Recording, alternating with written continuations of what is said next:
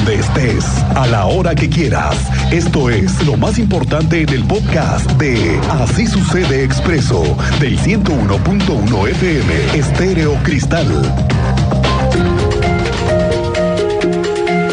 Tenemos una muy mala noticia para todos los ciclistas y sus familias. Tenemos que informar otra vez de muertes de ciclistas que la imprudencia combinada con la falta de infraestructura, como también la falta de una señalización correcta y sobre todo el respeto hacia los ciclistas. Es que ayer fueron arrollados y los mataron. Tú tienes la cobertura, Teniente Mérida. Muy buenas tardes. Muy buena tarde, Miguel Ángel. Muy buena tarde a nuestra audiencia. Esta mañana, el grupo de ciclistas se manifestaron en inmediaciones de la Secretaría de Comunicaciones, Transportes. Es la Secretaría de Infraestructura, Comunicaciones y Transportes ubicada en la Avenida Constituyentes. Lo que buscan son mesas de diálogo con autoridades federales para que se lleve a cabo el planteamiento de infraestructura en el libramiento suponiente vialidades federales donde tenemos en esta semana el caso de dos atropellamientos a dos ciclistas, uno a la altura de la comunidad de Castillo y el otro a la altura de fraccionamiento La Vida. Llegaron concertadores de gobierno del municipio, entablaron diálogo con esta secretaría y ya se programó para el próximo 2 de febrero la primera mesa de trabajo con los ciclistas. Pero vamos a escuchar lo que dijeron las autoridades federales, Miguel Ángel. Lo principal pues es que los queremos atender, queremos este no sé si traigan algún documento o algo. Le voy y a... ahorita te ah, oí que comentaste que ya habías metido algunos este, Oficios, oficios sí. y escritos. Este, con gusto lo retomamos, con gusto nos organizamos para que tengamos esas mesas de trabajo. Se están haciendo ya trabajos en el libramiento. Y es que según encuestas de INEGI ocupamos el noveno lugar a nivel nacional, fíjate, por infracciones en carreteras y puentes, así como el registro de 551 accidentes vehiculares en tramos carreteros de jurisdicción federal durante el 2021, Miguel Ángel. Vaya, pues sí. Y la presión hacia las autoridades federales, estamos hablando de que la reunión del 12 de febrero, estamos hablando de que es de este jueves en 8, una semana más, van a postergar este asunto solamente para una charla. Vamos a ver en qué acaba. Gracias, Teniente Mérida. Qué trafical, ¿eh? El día de hoy. Este sí que fue tráfico en serio el que se ha vivido esta mañana en la zona de la obra, la zona cero de Querétaro, que son los 8 kilómetros que tienen intervenidos. Vamos por partes porque suceden dos cosas. Una es la descomposura de un tráiler en los únicos carriles que hay. Y otra es que hay un reporte del avance de esta segunda parte de la obra. Tú cubriste este asunto, Andrea Martínez. Muy buenas tardes. ¿Qué tal, Miguel Ángel? Muy buenas tardes y también a toda la audiencia. Pues así es, un tráiler se quedó eh, pues varado la mañana de este martes frente al hotel eh, Camelinas, lo cual, bueno, pues afectó la movilidad de los automovilistas que transitan por las obras de Avenida 5 de Febrero. Así lo informó el secretario de Desarrollo Urbano y Obras Públicas, Fernando O. González Salinas, quien, bueno, pues nos detallaba que esto aproximadamente fue alrededor de las seis, eh, entre las seis y siete de la mañana. Y bueno, pues eh, debido eh, a esta situación, el tránsito vehicular pues se vio severamente afectado en ese transcurso, eh, por lo que el tráiler, bueno, pues tuvo que ser removido y posteriormente, después de las nueve de la mañana, eh, pues eh, ya se tranquilizó, se agilizó el tránsito vehicular en la zona. Y bueno, en, eh, también el secretario de Desarrollo Urbano y Obras Públicas pues nos daba justamente un avance de cómo se encuentran las obras de Avenida 5 de febrero. Él, bueno, pues nos explicaba que ya arrancaron los trabajos de obra para la construcción de los carriles confinados del transporte público y de los 76 locales eh, comerciales de Avenida Zaragoza. Esto justamente, bueno, pues como parte de esta reingeniería que se lleva en Avenida 5 de febrero y la cual reportó lleva un avance general del 20%.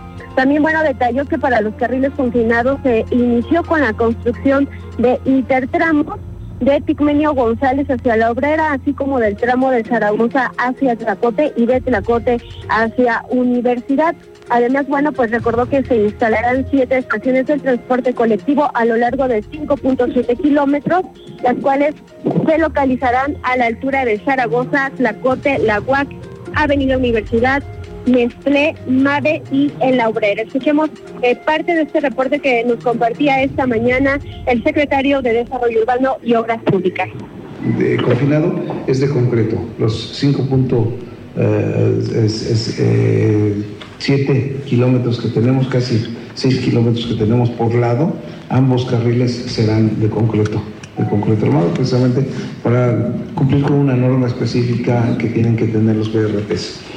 Eh, quiero comentar que las estaciones de, transporte las vamos a construir hasta que tengamos los elementos suficientes, a los camelloncitos que nos van a quedar, y esto es precisamente parte del trabajo del intertramo.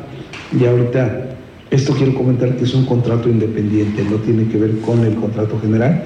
Estamos, este, ahorita ya, nosotros quiero este, decir que estamos listos para poderlo empezar. González Salinas agregó que solo para la construcción de los 76 comerciales locales de Avenida Zaragoza, bueno, pues se destinará una inversión de 30 millones de pesos. Agregó que en esta parte, bueno, pues ya se inició con la construcción del módulo de sanitarios ubicado sobre el camellón frente al Seguro Social y bueno, sin dar una fecha precisó que todos estos trabajos relacionados eh, pues justamente con los comerciales locales estarán concluidos en el corto plazo. Finalmente, bueno, pues el titular de la Secretaría de Desarrollo Urbano y Obras Públicas afirmó que la obra de Avenida 5 de Febrero, que representa un costo de más de 6.600 millones de pesos, va en tiempo y forma para que quede concluida antes de que termine este año. Esta fue la información, Miguel Ángel. Gracias, André Martínez. Y por cierto que hablando de movilidad y estos temas, el Observatorio Ciudadano realizó un ejercicio, fíjese nada más, para identificar los cruces peatonales más peligrosos que hay en el municipio de Querétaro. Todos tienen en común el diseño que tiene como prioridad que el auto no se detenga o que baje la velocidad por lo mínimo. Grandes distancias de recorrido peatonal, más de 15 metros y poca o nula visibilidad. Ahí le va. Calzada de los Arcos y la lateral de Bernardo Quintana en cualquiera de los sentidos son peligrosos. Avenida Zaragoza y Ejército Republicano, sí, cómo no. Zaragoza, Manuel Acuña, Zaragoza, Manuel Tolzá, entre Allende y Guerrero, Zaragoza y Ezequiel Montes y Zaragoza entre Ignacio Pérez y Tecnológico. La lista está grandísima. Al rato le cuento de otros cruceros todavía más peligrosos.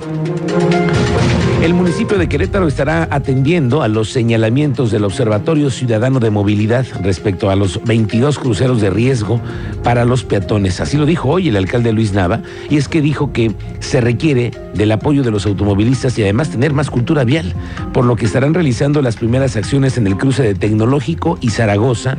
En las siguientes semanas vamos a ver ahí agentes de movilidad, van a continuar con las gestiones y también las autoridades federales para poder mejorar la infraestructura en el tema de los peatonales en el libramiento surponiente que nos urgen a todos manejamos con responsabilidad, si cuidamos los señalamientos, si respetamos eh, los semáforos y las distintas indicaciones, creo que pudiéramos también entre todos lograr prevenir que este tipo de situaciones se den.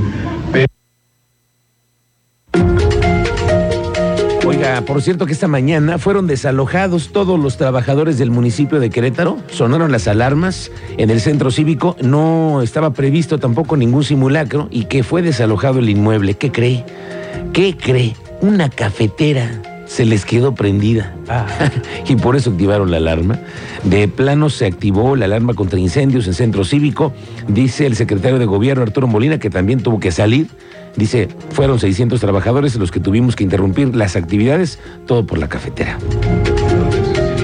Hace unos momentos es que fue una cafetera que se quedó prendida en las oficinas. Por protocolo se hizo un desalojo, pero no hay riesgo, ya está regresando el personal y ya está atendida la emergencia. Gracias. Con respecto al tema de las nuevas leyes para los fumadores, ya ve usted que hay un nuevo decreto en el que, entre otras cosas, está el que no se pueda exhibir los productos, cero promociones, en espacios mucho más reducidos también y sin servicios para los fumadores. Bueno, pues hay amenazas de amparos. No sé si usted qué piense de ello, pero un grupo de comerciantes restauranteros están optando por ampararse ante este hecho. Hoy la secretaria de Gobierno, Guadalupe Murguía, fue cuestionada al respecto